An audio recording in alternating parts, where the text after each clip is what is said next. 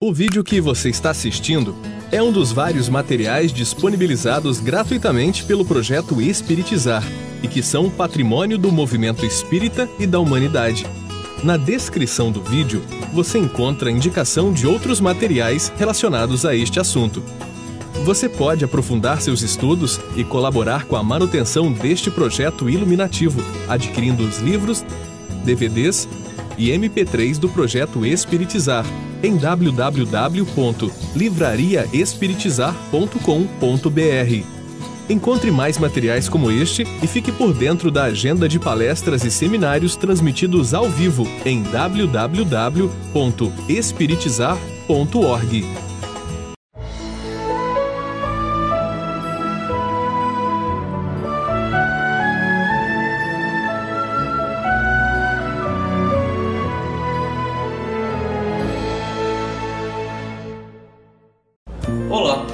seja bem-vindo ao programa Espiritizar.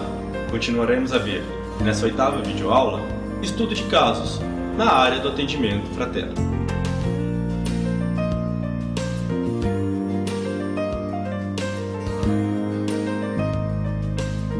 Nós vamos prosseguir com o tema que trabalhamos na nossa videoaula anterior, que é o estudo de casos de atendimento fraterno. Nós estamos estudando casos que são que estão registrados nas obras de Filomeno de Miranda, mais propriamente a obra Sexo e Obsessão. Estudamos dois casos na videoaula anterior e estaremos estudando mais um na aula de hoje e outro do livro Transtornos Psiquiátricos e Obsessivos na nossa próxima semana. Todos esses casos, a Filomeno vem abordando a- o atendimento fraterno visto da dimensão espiritual. Então, nós estamos tendo é, uma visão do atendimento fraterno muito ampla. Quando nós vemos o atendimento fraterno puro e simples na casa espírita, nós não temos a dimensão de quanto trabalho é feito pelos benfeitores espirituais no atendimento que nós fazemos na casa espírita. Nós vemos, vamos ver, neste caso especificamente, todo um desdobramento que é feito no atendimento fraterno. E na próxima, na nossa próxima aula, há um caso ainda muito mais complexo que envolvia o aborto de um feto anencéfalo que nós vamos trabalhar na próxima videoaula. Então nós estamos se para situar, só recordando a nossa videoaula anterior, Filomeno está observando os atendimentos que são feitos numa casa espírita. Nós vimos dois casos na semana passada e vamos ver agora um caso de desencarnação na nossa aula de hoje. Então ele cita que nesse momento um casal de meia-idade, assinalado pela amargura da face e a debilidade orgânica, acercou-se de um respeitável cavalheiro que aguardava o próximo cliente. Então nós vimos dois, duas senhoras atendendo e agora um senhor atendendo esse casal. Percebendo a angústia de ambos, que se mantinham silenciosos e trêmulos, indagou afável. Então percebamos a forma de atuar do Senhor. O casal estava trêmulo na frente dele, angustiados, sem dizer uma palavra. Né? Diferente das outras, dos outros casos que nós vimos, que a própria pessoa começou já a relatar as suas, a sua dificuldade. Nesse caso aqui, ele percebendo que o casal não falaria por sem um estímulo, ele vai e oferece o estímulo para o casal. É a atitude correta. Então, quando alguém no atendimento fraterno senta à nossa frente e não sabe como estabelecer a conversação, sempre chamar a atenção para algum ponto, é, colocar alguma observação que facilite, que, entre aspas, quebre o gelo da pessoa né, do, ou do casal, das pessoas que estiverem sendo atendidos. Em que lhes poderei ser útil? Posso imaginar a dor que os, os alanceia, em razão da aflição refletida nos seus rostos. Então ele percebe que o casal estava passando por uma dor muito grande pela própria face do, do, da, das pessoas e já para quebrar o gelo, para iniciar uma, uma conversação, ele coloca essa nuance que facilita aquele intercâmbio. Foi o suficiente para ambos se deixarem dominar pelas lágrimas. O atendente deixou-os extravasar por alguns momentos. A angústia que os vergastava após o que propôs. Então, aqui, um caso em que a pessoa começa a chorar, ou as pessoas no caso. O que fazer nesse caso? Deixar a pessoa extravasar. Deixar não há uma tendência nossa muito forte de nos incomodarmos com o choro dos outros, como se chorar fosse algo nocivo. Pode ser nocivo quando o choro é de revolta, quando é choro por é, de depressão, aquele choro incoercível que não para. Agora, num caso desse, o choro é benéfico. No atendimento fraterno, quando a pessoa chora, é muito benéfico. Então, não, não interfiramos para impedir o choro. Deixa a pessoa extravasar, ela vai colocar para fora aquela emoção que está sentindo e depois que a pessoa esgotou aquela emoção, aí intervir. Não seria bom se pudéssemos conversar um pouco, diz o atendente. A senhora, mais fragilizada, sem poder conter-se, olhou o marido e fez-lhe um sinal para que ele expusesse a razão pela qual ali se encontrava. O companheiro, com voz pungida, explicou: Perdemos o nosso filho único. A morte arrebatou em um acidente cruel, deixando-nos desalentados e sem razão para continuar a viver. Então, o drama do casal, a desencarnação de um, do filho único por um acidente, e eles estavam desesperançados em relação à vida sem estímulo para continuar a própria vida.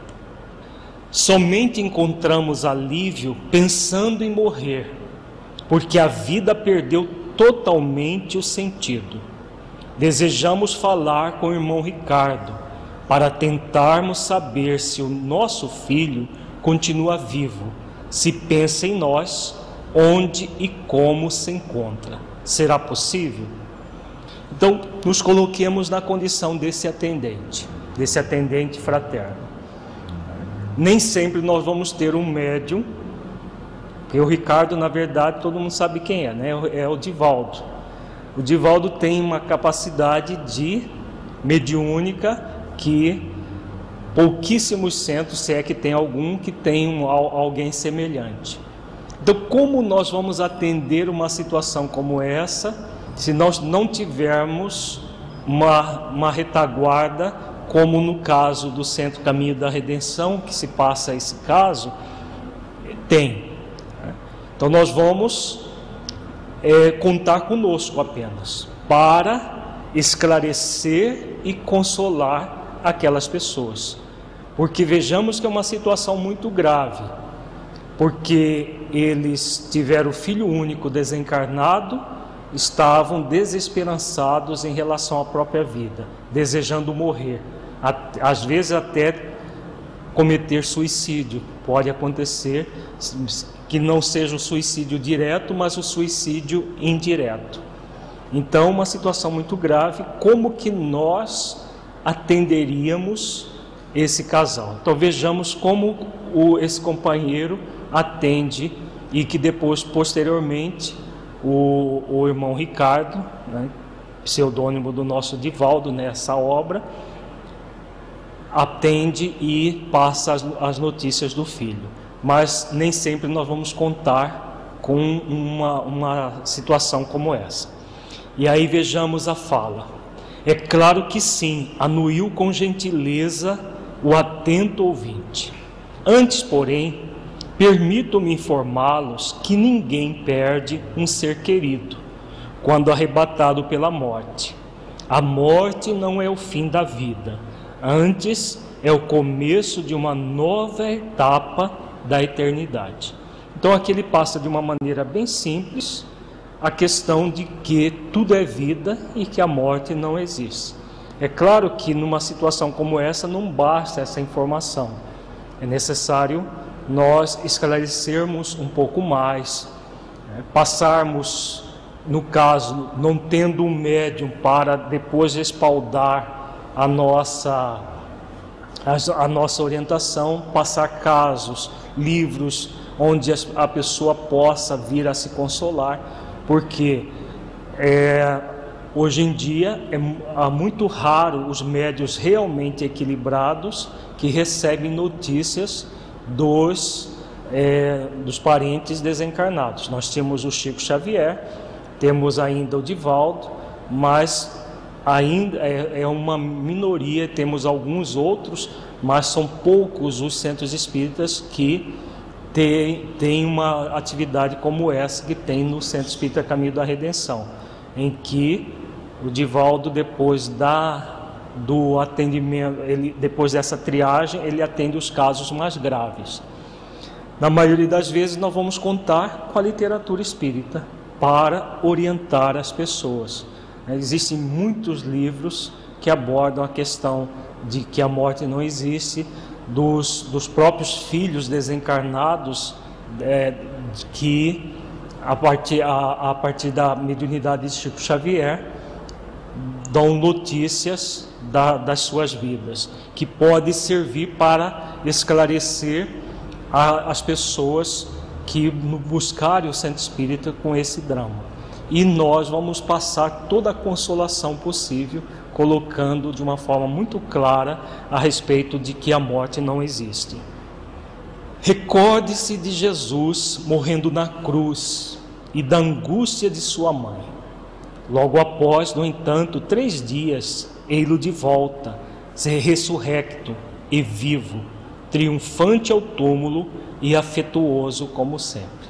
Então aqui o atendente recorda de Jesus como esse grande exemplo, mostrando que a morte realmente não existe. Pensem nele, entreguem-lhe o filho, que antes de, lhe pertencer, de lhes pertencer, o é também de Deus o Pai de todos nós. Posso afiançar-lhes que ele está bem, caso o acidente de que foi vítima não haja sido resultado de imprudência ou desequilíbrio. Então, aqui ele passa uma informação interessante, né? É aquela questão, nós não devemos jamais passar coisas falsas, a pretexto de consolar alguém, passar informações falsas que toda desencarnação é igual. Não é. Né? A doutrina espírita coloca muito claro que não é. Um acidente causado por uma falha mecânica, por um problema na estrada, é diferente de um acidente causado, por exemplo, por embriaguez. Né? A pessoa se alcooliza e sai numa estrada. As responsabilidades de um caso e de outro muda completamente de, é, de, de figura. Então, quando o atendente ressalva isso, ele, ele coloca para o casal a realidade da vida. Né? Se o filho não cometeu o acidente por leviandade, com certeza ele está bem. Né? Se for o contrário, aí é, cabe ao próprio atendente orientar o que os pais podem fazer na, na questão, né? orar pelo filho, é, realizar ações do bem em nome dele, são atividades que nós podemos é, orientar o, o, os atendidos nessa situação. Sempre quando ocorre algo dessa magnitude, estamos diante do efeito de algum ato muito grave, cuja causa está no ontem próximo, nesta existência ou remoto em outra reencarnação. Desse modo, são felizes aqueles que retornam à pátria após cumprida a tarefa na terra, seja qual for o mecanismo da desencarnação, conforme nós, os espíritas, denominamos a morte, que independeu do viajante espiritual querido. Então aqui ele passa pequenas noções da lei de causa e efeito. Né? Todo efeito tem uma causa anterior.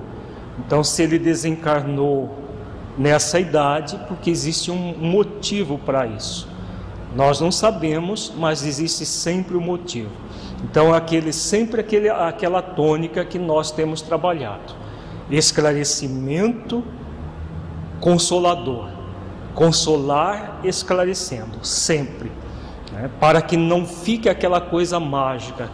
Basta desencarnar e está tudo bem que nós sabemos que não é bem assim. E passar sempre noções para as pessoas para que elas reflitam sobre o sentido da vida. Na, no slide anterior, nós vimos a questão de que todos somos filhos de Deus e que, se Deus é Pai de todos nós, Ele vela por todos nós. Então, essas orientações doutrinárias simples, é, mas diretas para bem atender à necessidade do casal. Depois de confortar por alguns minutos o casal sofrido, encaminhou ao atendimento especializado através do irmão Ricardo. Então, aqui nesse caso, havia a possibilidade de um encaminhamento, e nós vamos ver o irmão Ricardo atendendo. Enquanto dialogavam, o espírito responsável pelo atendente aplicou-lhes em ambos a energia refazente e calmante que os tranquilizou. Então, enquanto estava havendo o atendimento pelo diálogo, os, o benfeitor estava aplicando passes, o passe espiritual diretamente sobre o casal. As consultas tiveram seu curso normal e eu não cabia em mim de contentamento. Isso já é comentário do Filomeno. Ali estávamos em um ambulatório de emergência espiritual para atendimento aos sofredores e desafortunados da terra, sem complexidades nem exigências descabidas, nos quais o amor, a vera fraternidade, a compaixão e a caridade davam-se as mãos em tentativas felizes de bem servir. Então, aquela todo o atendimento que ele vem comentando, é, desde do que nós vimos na nossa videoaula anterior, todo esse trabalho do amor operante, do bem operante para esclarecer e consolar as pessoas de uma forma muito simples, muito direta, sem nenhuma pretensão de resolver o problema das pessoas, mas ajudando-as a resolver.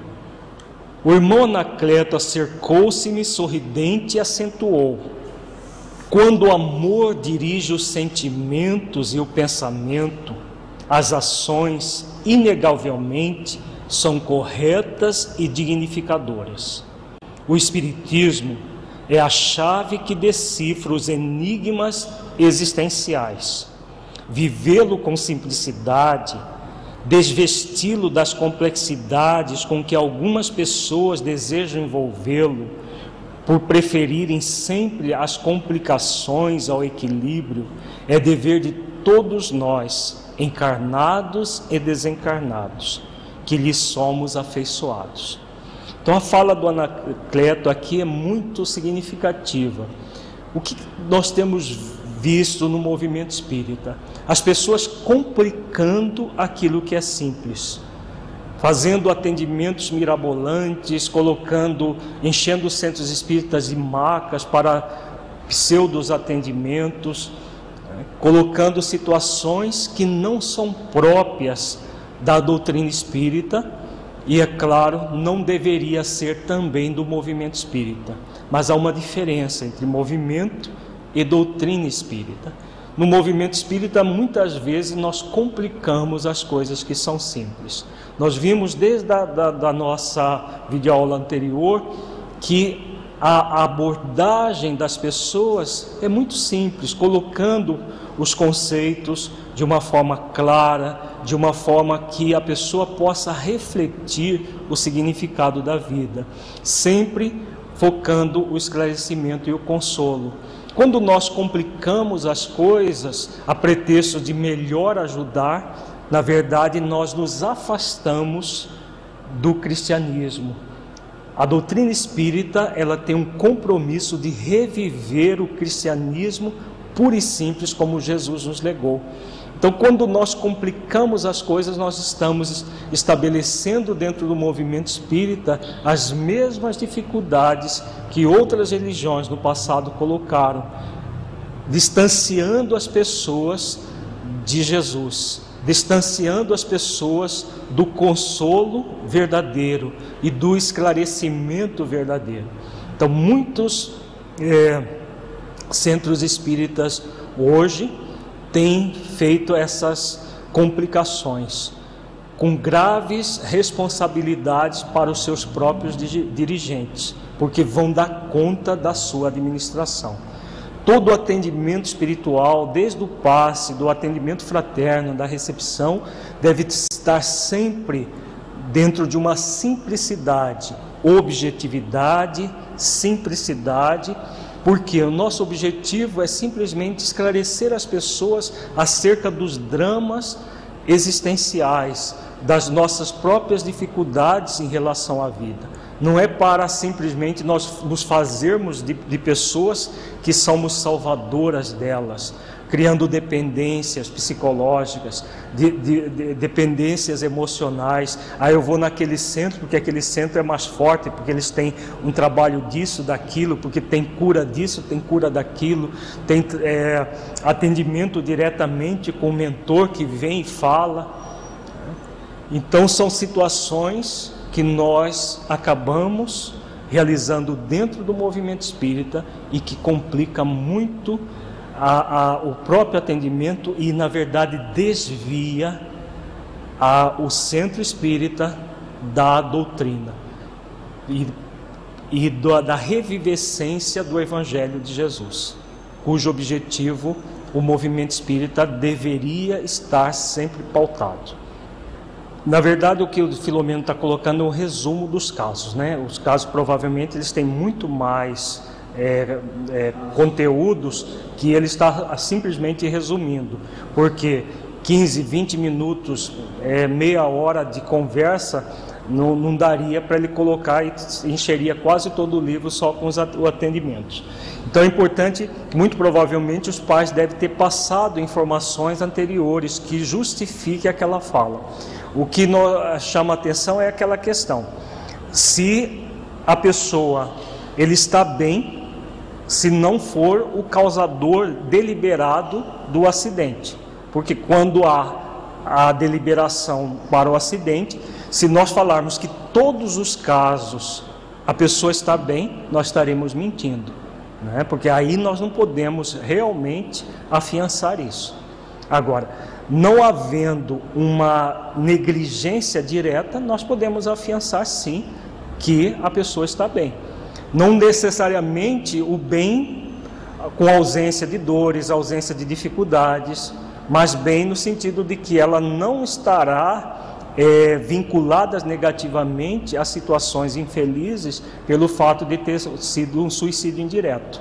Né? Porque todos os casos de acidente que a pessoa causa o acidente é um suicídio indireto. Então, nesse caso, a gente não, não, não, seria uma mentira muito grave nós falarmos que a pessoa está bem.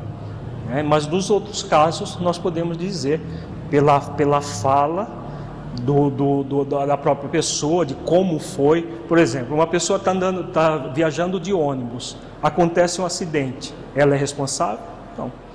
Aí entra a questão da lei de causa e efeito Né? ela é, é responsável no sentido anterior ao processo, não diretamente como um suicídio indireto, como é, seria o caso de uma pessoa dirigir alcoolizada, por exemplo, né? subir numa, numa, é, numa lombada na faixa é, na faixa proibida. São situações que podem acontecer acidentes e aí é um suicídio indireto, que não é o caso. Né? Fazer racha, é, dirigir a alta velocidade muito superior à, à, própria capacidade da estrada, tudo isso é, indica responsabilidade do condutor do veículo. Agora nós já vamos ver o atendimento feito pelo é, Ricardo, pelo, na verdade é pelo Divaldo. Em todas as obras do Filomeno, é, quase todas elas, o Divaldo aparece sob a forma de pseudônimos. Né? Quem é, reflete profundamente, e é claro que ele aparece sob a forma de pseudônimo para preservar a identidade dele e, e principalmente para evitar aquela coisa, sempre o Divaldo como é, partícipe do, do, do, dos livros. Né? Agora, se nós refletirmos mais profundamente as nuances, nós vamos chegar à conclusão que realmente é ele. Nós estamos colocando isso aqui exatamente para mo mostrar que é, o que importa não é quem atende, é como se atende. Por quê? Divaldo é uma grande referência para todos nós, para todos os que têm a mediunidade. E que seria tão bom se nós tivéssemos no nosso país centenas de médios como Divaldo, né? centenas de médios como Chico. Por que, que nós não os temos? Porque são poucos aqueles que querem fazer esforços de renúncia, de dedicação para assumir uma postura como do nosso Chico, do nosso Divaldo, da nossa Ivone Pereira, poucos médios que nós temos assim que se destacam. Mas potencial mediúnico nós temos aos, aos milhares nas pessoas. Então o importante é como se atende, como que esse, o irmão Ricardo atende as pessoas. Vejamos no texto. Transcorrida uma hora, mais ou menos, após o encerramento da reunião doutrinária, as pessoas passaram a conversar fraternalmente, preservando o ambiente de simpatia e de bem-estar, enquanto os candidatos ao atendimento com o médium acomodavam-se em lugares adrede reservados, facultando um pouco de refazimento ao amigo expositor. Então, o o médium ele atende depois da reunião pública, onde ele faz a palestra e depois atende as pessoas uma a uma, aquelas que foram triadas pela equipe primeira do atendimento fraterno. Nós vimos aqueles dois casos da, da, da videoaula anterior que não precisaram ir para o atendimento do médium. Esse caso eles encaminharam ato contínuo começou a atividade espiritual relevante. Alguém se encarregava de convidar a adentrar-se em pequena sala cada um daqueles que haviam sido selecionados. Jovial e de bom humor, o médium recebia-os, amparado pela sua mentora, e conversava com tranquilidade, transferindo energias saudáveis aos aflitos que se acalmavam, esperança aos alucinados e sépticos, paz aos desesperados, que saíam com outras disposições, bendizendo a Deus a oportunidade da breve convivência. Então vejamos as características que Filomeno fala do médium, né? jovial e de bom humor, conversava com tranquilidade, transferindo energias saudáveis aos aflitos que se acalmavam, esperança aos alucinados e céticos, paz aos desesperados que saíam com outras disposições. Então, todos nós somos convidados a desenvolver em nós essas características, porque é possível para todos, não é possível apenas para o Chico, para o Divaldo, para Ivone Pereira e outros mais. É possível para todos nós.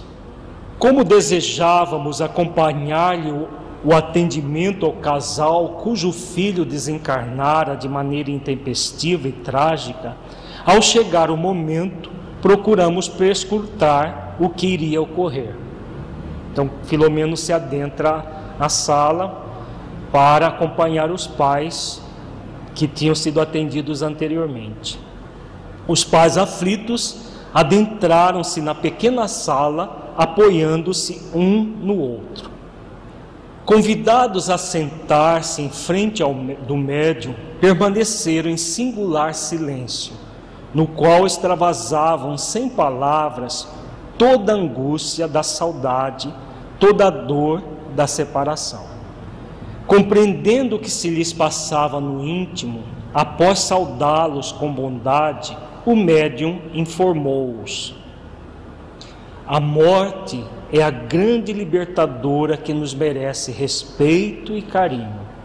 Não poucas vezes revoltamo-nos com a sua ocorrência, quando nos toma o ser querido, aquele que é a luz dos nossos olhos, o hálito da nossa existência, levando metade da nossa vida com aquela que arrebata.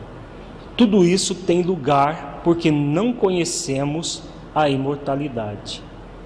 Então aqui ele já faz uma introdução, sem o casal dizer nada para ele, faz uma introdução do, do conteúdo da, do próprio atendimento. Né? Então o médium com uma capacidade perceptiva e com a intuição da própria mentora espiritual, no caso aqui Joana de Ângeles, já intuindo tudo aquilo que se passava com o casal. Quando a luz do mundo maior clarear nossas mentes e pudermos compreender que morrer é libertar-nos, facultando que volvamos a estar juntos mais tarde, será bem-vinda não constituindo tragédia nem motivo de aflição. Então aqui ele passa também orientações esclarecedoras e consoladoras sobre a morte. Se tudo é vida, por que temer a morte?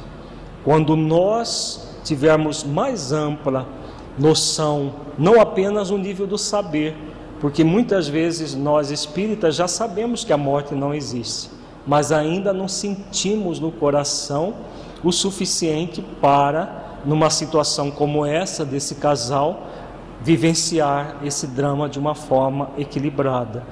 Então, quanto mais nós nos adentramos nas questões profundas da vida, mais nós nos libertamos da aflição. É o que o, o médio está falando aqui para o casal. O casal ouvia-o surpreso, pois nada houveram dito. Olhavam-no com simpatia e esperança, quando ele prosseguiu. Então, o médio já colocando as questões, facilitava a percepção do casal que aquele trabalho, aquela atividade era uma atividade muito séria. Né? E já se abrindo para possibilidades de uma renovação. Marcos, o filho querido, não morreu. Transferiu-se para um mundo melhor, sem dores, sem separação e sem amarguras. Ele aqui está conosco, posso vê-lo e ouvi-lo. Então, chegar nesse nível de mediunidade tão natural, tão espontânea, é um, um uma talvez um objetivo para todos aqueles que fazem atendimento fraterno e que têm a mediunidade mais ostensiva, poder desenvolver também. Né? Por que não ter a mesma capacidade que o médium Ricardo? O pranto represado nos corações explodiu agora em júbilos. A senhora levantou-se num gesto intempestivo, segurou-lhe as mãos e interrogou: Meu filho está vivo e está conosco? Como se encontra? Sente saudades de nós? O esposo ergueu-se também, abraçou-a e procurou acalmá-la. Ricardo, que se comovera ante a dor, a alegria da senhora, continuou com tranquilidade. Ele se encontra muito bem, já se recuperou do transe experimentado após o acidente. O que parece um grande mal foi em realidade uma bênção. Desejo informá-los que a sua foi uma desencarnação ou morte por merecimento. Então aqui o médio vem e esclarece né, a, as questões atinentes à morte do próprio espírito que estava relatando para ele. É claro que é necessário uma agudez espiritual, uma capacidade realmente de filtrar o mundo espiritual de uma forma muito equilibrada para passar informações como essa. Nem sempre nós teremos essas condições. Quando nós não temos essas condições que o Divaldo tem, nós vamos oferecer o melhor que tivermos. Já que muitas vezes nós não poderemos oferecer informações diretas, passemos as indiretas através das obras, sempre colocando a questão de que a morte realmente não existe, que Deus é Pai, vela por todos nós, para que a pessoa possa se esclarecer e se consolar. E se pudermos desenvolver aptidões como as do nosso Divaldo, desenvolvamos, porque com certeza nós seremos instrumentos mais úteis na ajuda aos demais irmãos. Ele partiu porque não mereciam nem ele, nem os senhores sofrer caso permanecesse no corpo. O traumatismo craniano de que foi objeto, se ele permanecesse no corpo, faria que ficasse como um morto, apenas em vida vegetativa. E como o Pai é todo amor, amenizou a dor de todos, reconduzindo ao lar, onde os aguarda em festa. Porém, após os senhores concluírem os seus deveres, que os manterão no mundo, já que ainda não é chegado o momento do seu retorno. Então, aqui o médio coloca né, as nuances do, da desencarnação do filho e passa a orientação imprescindível deles permanecerem no corpo nas atividades que estavam sendo convidados a realizar, porque não era tempo deles desencarnar? Colocando a necessidade da confiança em Deus na vida para poderem prosseguir no, nas próprias tarefas no mundo físico. Ele agradece todo o carinho que sempre recebeu dos pais queridos, a felicidade que desfrutou durante toda a existência, que não foi larga, porém o suficiente nos seus 26 anos para realizar as metas que havia traçado. Somente com as informações do próprio espírito o médio poderia falar, inclusive a idade Nada disso tinha sido informado a ele.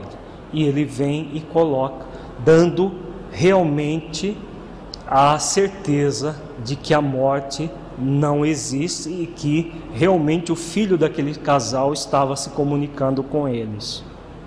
O casal saía de uma para outra emoção surpresa ante as naturais informações recebidas, que os convidavam a reflexões dantes jamais pensadas agradecendo a Deus a oportunidade especial que nunca mais esqueceriam e queriam mudar completamente o rumo das suas existências.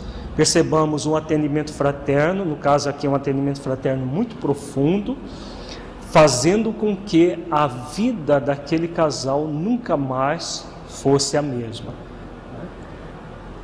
vários princípios básicos da doutrina, várias leis divinas sendo colocadas aqui de uma forma muito simples, muito suave, a questão da, da lei de causa e efeito, a questão da lei de amor, de justiça e de caridade, a lei de misericórdia, a, a lei do, do, do, da, da evolução. Então, várias leis divinas naturais sendo colocadas de uma forma simples, direta, fácil de entender, gerando realmente a consolação e o esclarecimento do casal. Ricardo referiu-se também ao auxílio que ele recebera ao desencarnar, quando a vozinha materna o recebera, amparando-o naqueles momentos iniciais mais difíceis. Então, fala da ajuda da, da avó, né, que o ajuda a desencarnar no, no, no, processo da desencarnação, que é muito comum os espíritos se referirem a essas ajudas. Ali também se encontrava, envolvendo a filha e o genro, em dúlcidas vibrações de carinho e de paz. Então, a, a, a avó estava ali junto com o neto, consolando a própria filha. Por mais alguns minutos manteve cordial conversação, rica de esperança e de esclarecimentos, oferecendo páginas mediúnicas de conforto moral e sugerindo que tomasse conhecimento dos postulados espíritas nas suas obras básicas que lhes fariam um infinito bem. Então, além da, da conversação, psicografa a mensagem, provavelmente do próprio filho, colocando as questões atinentes à sua desencarnação para os pais. Né? E a sugestão das obras básicas para que haja continuidade do processo. Né? Isso nós estamos vendo que em todos os atendimentos há a orientação de se falar das obras básicas, de todas elas, ou de alguma delas, principalmente o Evangelho segundo o Espiritismo, como nós vimos também. Aqueles corações antes despedaçados experimentavam agora um pulsar diferente, renovador, e vitalizados com palavras de profunda gratidão, saíram sorrindo de felicidade em retorno ao lar. Então, eles que chegaram ao quebrados, angustiados, saem, apesar de continuarem com a mesma dificuldade, saem sorrindo de felicidade em retorno ao lar. Então, tudo isso acontecendo no atendimento fraterno. O irmão Anacleto, sempre generoso, veio em meu socorro com as suas lúcidas explicações. A mediunidade com Jesus é uma ponte de duas mãos que facultam a viagem de ida na direção do Senhor e traz a mensagem de volta em seu nome. Por mais se deseja encarcerar o Espiritismo nas facetas científica e filosófica, dissociando dos seus conteúdos éticos, morais, religiosos, ele sobreviverá como o consolador que Jesus nos prometeu, conforme bem o definiu Allan Kardec sob a segura, orientação dos guias da humanidade. Então, essa afirmação do, do Anacleto vale a nossa reflexão. Né? Primeiro, ele coloca: a mediunidade com Jesus é uma ponte de duas mãos que faculta a viagem de ida na direção do Senhor. Então, o que nós vemos aqui? A mediunidade atuando de uma forma simples, direta, sem atavios, sem projeções do médio, sem nada, simplesmente oferecendo as questões do esclarecimento e da, consolação de uma forma simples, chamando a atenção para os fatos, não para o médio, não para as situações é, que se criam para promover o médio em detrimento da promoção do trabalho de Jesus.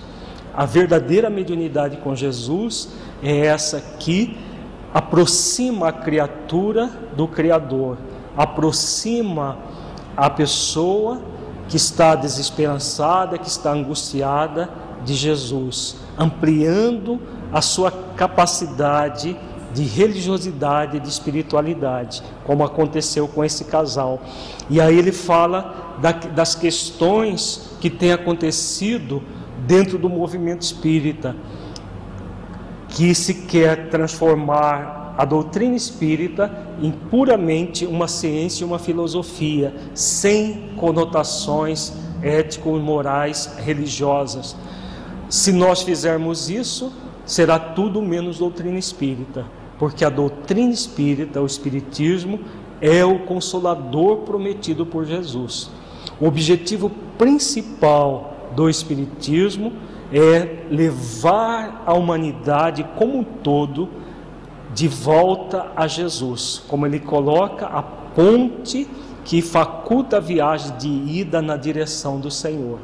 Então, todo o nosso trabalho no atendimento espiritual, na o atendimento fraterno deverá ter essa conotação, sempre levar o consolador. O consolador que não consola já não é mais consolador. Então, é esse o nosso grande compromisso dentro das nossas casas espíritas, porque vai fazer com que a doutrina espírita, simples como ela é, pura como ela é, realmente reviva o Evangelho de Jesus em espírito e verdade e faz com que as pessoas se asserenem, se tranquilizem e busquem realmente a autotransformação a partir de todos é, esses recursos que são oferecidos a elas. Como vemos, aqui não há qualquer culto ou cerimonial, intrugice ou igrejismo superstição ou sacerdócio que caracterizam outras religiões.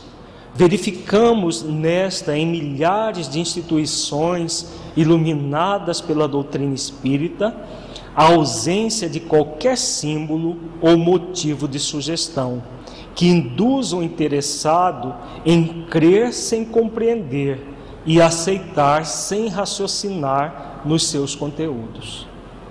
Então, aqui, sem nenhum ufanismo, o Anacleto vem falando do significado da doutrina espírita. Qual outra doutrina cristã oferece os mesmos recursos de consolação e de é, é, orientação que a doutrina espírita oferece? Nenhuma. Ah, é assim porque Deus quer. Como que Deus quer o sofrimento de alguém. Né? Se não se entende as causas do sofrimento, as pessoas saem desesperadas, apesar das falas, dos cerimoniais, dos rituais e de tudo que se coloca em nome da, das religiões, em nome de Jesus. Já a doutrina espírita, exatamente por estar despida de todas essas práticas exteriores, é a que realmente oferece os elementos para auxiliar as pessoas, como ele diz aqui. Compreender a partir do raciocínio dos conteúdos e não simplesmente porque alguém falou que é assim e que tem que se conformar, como nós vemos, infelizmente, ainda outras religiões teimando em não aceitar as leis divinas naturais, principalmente a lei de causa e efeito e a lei da reencarnação. Então, ah, tudo isso é muito interessante para que nós reflitamos o que nós estamos fazendo das nossas casas espíritas. Estamos realmente oferecendo o melhor que a doutrina espírita pura e simples oferece, ou estamos enchendo as nossas casas espíritas de atividades supersticiosas, atividades que estão muito mais focadas na forma do que na essência. O que nós estamos vendo aqui é um exemplo do foco na essência e não na forma. Enquanto que muitas se colocam como espíritas no rótulo, mas estão focados muito mais na forma do que na essência. A dor que despedaça as multidões aguarda fatos e não discussões infrutíferas, socorro imediato e consolação antes da alucinação, ao invés de aguerridos combates silogísticos críticos, enquanto se cruzam os braços distantes da ação recomendada pelo codificador e os espíritos nobres para a caridade nas suas múltiplas expressões, sem a qual de nada adianta os debates intelectuais presunçosos e vazios de conteúdo moral e espiritual. Então aqui o benfeitor vem comentando de que se hoje em dia faz-se faz até congressos para ficar discutindo essas questões que o Espiritismo não é religião, que o Espiritismo não é o consolador prometido por Jesus e ah, tudo isso de forma infrutífera, fazendo com que os sofredores que estão necessitando de, do pão espiritual não tenham essa, é, é, é, é esse grande elemento que é o objetivo principal do movimento espírita que leva realmente à doutrina espírita. Então, nós nos distanciamos de Kardec, nós nos distanciamos de Jesus quando nós nos afastamos de práticas como essa que nós acabamos de ver, criando situações eh, intelectuais que afastam, a, a, nos afastam do, dos necessitados mais do que nunca, nós devemos fazer com que as nossas casas espíritas se aproximem cada vez mais da codificação kardeciana, do Evangelho de Jesus, para cumprir com o seu compromisso, com a sua missão principal. Após reflexionar por breves momentos, chamou-nos a atenção apontando as pessoas que se adentravam na sala modesta em grande desespero e saíam renovadas, qual ocorrera durante o atendimento fraterno e a exposição doutrinária.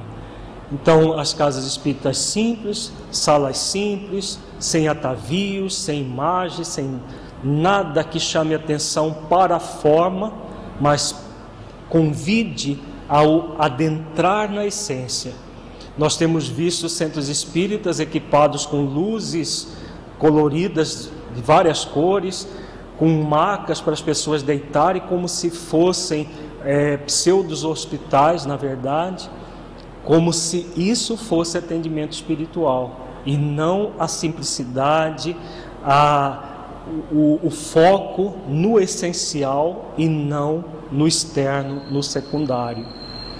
E aí Anacleto diz: essa é a melhor parte, aduziu ainda gentil, conforme o ensinamento do Mestre a Marta, aquela que não será tirada.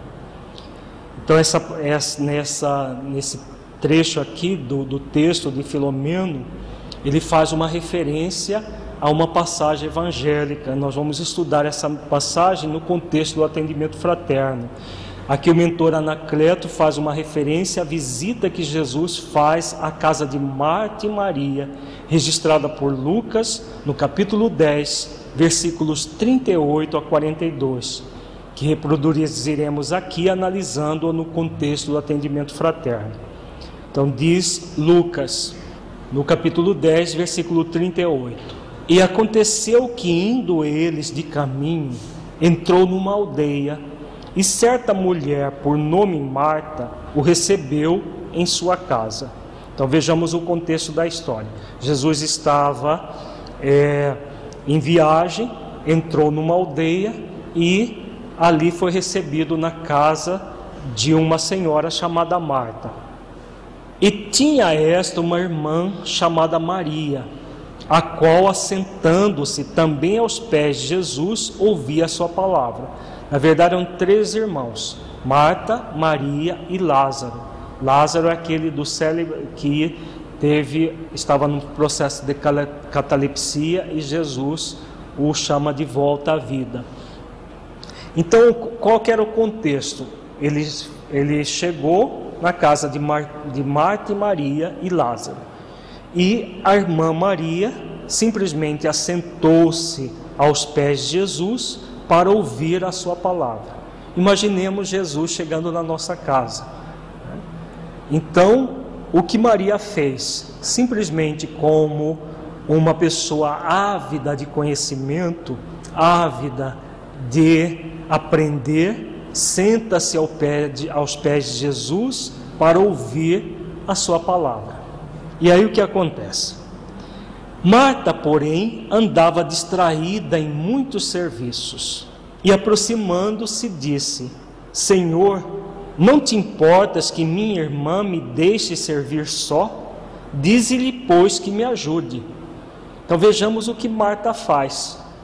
Ela simplesmente, que estava ali, como diz o, o bom cuiabano, numa fazeção de coisas, em vez de sentar-se também para ouvir Jesus, ela estava preocupada com as coisas materiais para servir Jesus. Havia uma intenção positiva da Marta, mal direcionada, mas havia, que a, a intenção dela era bem servir, a ponto dela chegar e admoestar Jesus pelo fato dele estar falando para Maria e não dizer para Maria parar com aquilo e e, junto com a Marta, fazer as coisas que a Marta estava fazendo.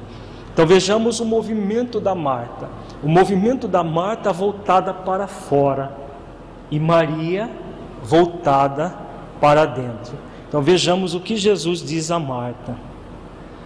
E respondendo, Jesus disse-lhe: Marta, Marta, estás ansiosa e afadigada com muitas coisas. Então Jesus, em vez de chamar a atenção de Maria, chama a atenção de Marta para o que a Marta estava fazendo. Então ela estava ansiosa, afadigada com as coisas, em detrimento do que? Em detrimento do essencial. Do essencial que é a, a melhor parte. Vejamos no, no versículo 42. Mas uma só é necessária, e Maria escolheu a boa parte, a qual não lhe será tirada. Então, é o que o benfeitor Anacleto coloca. Então, Maria escolheu a boa parte. Qual é a boa parte? É o essencial, é o profundo, é o espiritual, aquela que ninguém tira de nós. Se nós ficarmos voltados às coisas materiais, voltados aos processos em detrimento do essencial, nós fugimos com as coisas. Então, vou, trazendo essa, essa passagem no contexto do atendimento espiritual e mais propriamente do atendimento fraterno. Quando nós, nos centros espíritas, ficamos focados nos processos, em anotar o que a pessoa tem para é, para fazer estatísticas dos casos atendidos e como foi, o que foi, nós estamos no movimento de Marta, nós estamos focados no secundário. Quando nós enchemos as, as salas de macas, de aparelhos ou de é, luzes eh, coloridas para fazer isso aquilo, nós estamos focados no movimento de Marta, no movimento que não é a melhor parte, que não é a, a, o essencial. O essencial é nós nos aproximarmos de Jesus. O essencial é nós realmente vivenciarmos o Evangelho em espírito e verdade. Então, Jesus continua sendo o grande mestre, o nosso modelo e guia. E muitas vezes nós nos distanciamos dele, focado nas coisas externas, como Marta estava fazendo. Ela, em vez de aproveitar aquele momento, como aprendiz também que ela poderia ser, para beber as palavras de Jesus, estava focada nas coisas. E admoesta Jesus por não admoestar a sua irmã, que estava focada na melhor parte. Então, todos nós, no trabalho espírita, não apenas no atendimento espiritual, mas em todas as tarefas, somos convidados a vivenciar o arquétipo de Maria. Por quê? Na verdade, aqui nós temos dois arquétipos Marta e Maria. Arquétipo significa modelo psicológico. Qual é o modelo psicológico de Marta? A pessoa voltada para o exterior, voltada para o secundário, em detrimento do essencial. Qual é o arquétipo de Maria? Aquela que escolheu a melhor parte, que são as questões essenciais da vida, as questões espirituais da vida. Então, quando nós escolhemos a melhor parte, nós vamos falar, por exemplo, na exposição doutrinária, de Jesus, do seu Evangelho, nós vamos falar esclarecendo, consolando as pessoas. Quando nós focamos o aspecto Marta, nós ficamos falando de filigranas do, do, do, dos processos sem é, oferecer condições para que a pessoa reflita no nível profundo o significado daquilo que nós estamos falando nas próprias vidas. Quando no atendimento fraterno nós ficamos focados em coisas, em situações secundárias, em detrimento do essencial, nós estamos focados no arquétipo de Marta e não no arquétipo de Maria. Então todos nós temos esse grande convite é o convite da vida, é o convite para que nós reflitamos no arquétipo de Maria, nesse modelo de ser um aprendiz que está focando a, a melhor parte, aquela que nunca vai ser tirada de nós, que são as questões essenciais da vida, as questões espirituais. Quer nós estejamos na condição de simples atendentes ou de dirigentes de uma casa espírita, lembremos sempre disso. Lembremos sempre do arquétipo de Maria para oferecer o melhor que a vida nos convida a oferecer, que é o essencial dentro de nós, que é o amor, que é a compaixão, que é a caridade ativa em, em é função daquele que nós estaremos atendendo. Se agirmos assim, estaremos agindo de conformidade com as orientações cristãs. Se escolhermos o secundário, com certeza iremos lamentar muito essa escolha quando formos dar conta da nossa administração. Então, para encerrar a nossa atividade, em se tratando de atendimento espiritual, fundamental refletir nesses dois grandes arquétipos, Marta e Maria. Como eu estou agindo? Como Marta, buscando o secundário, ou como Maria, buscando o essencial, buscando o espiritual profundo? Se estivermos como Maria, tranquilizemos as nossas consciências. Se estivermos como Marta, reflitamos sobre o que nós estamos fazendo das nossas tarefas, das nossas atividades para modificá-los, modificá-las e alcançar o essencial, o espiritual profundo. A questão não é o que Marta estava fazendo, mas como ela estava fazendo. Percebamos que Marta, ela estava fazendo prestando atenção no que Maria estava fazendo. Não, Jesus tinha acabado de chegar. Não, não, elas não poderiam juntas ouvir Jesus, participar da, da melhor parte e depois juntas cuidar dos afazeres? Poderiam. Só que ela ficou ali na angústia do, do fazer coisas e preocupada com a irmã e querendo, preocupada com Jesus, preocupada com tudo, numa angústia, numa inquietude. O que Jesus chama a atenção Aqui, ó, estás ansiosa e afadigada com muitas coisas. Então o problema não é o que nós fazemos. Era importante preparar a ceia para servir Jesus e todos aqueles que estavam ali? Era. Era importante a, arrumar a casa, preparar o quarto, a, a cama? Era. Agora, a forma como se faria isso poderia ser serena e tranquila depois de ouvir algum tempo Jesus, agora vamos arrumar as coisas. Então por que, que não pode ser assim? Então dentro, trazendo isso para o contexto do atendimento fraterno, nós é, vamos focar o, o lado material, sim, também. Agora, a sempre acompanha é, com o essencial, o espiritual, como o mais importante, não o, o secundário em detrimento do essencial. Então, a, a, a, nessa passagem, chama atenção exatamente para o secundário em detrimento do essencial. O secundário, as coisas materiais são secundárias, mas são necessárias. Agora tem tempo para tudo. Tem tempo para a busca do essencial e tem tempo para a busca do secundário. Né? Então a, a passagem ela coloca exatamente essa questão do meio termo, do equilíbrio nas coisas. Porque fazer as coisas com desequilíbrio, elas vão ser feitas. Fazer as coisas com equilíbrio, elas vão ser feitas, só que aí nós vamos ter o ganho real, o ganho maior, que é a, a, a serenidade no coração e as coisas realizadas com serenidade. Muito obrigado pela sua companhia. Em nosso site, você pode aprofundar ainda mais os seus estudos. Acesse www.espiritizar.org e nos encontramos em nossa próxima videoaula.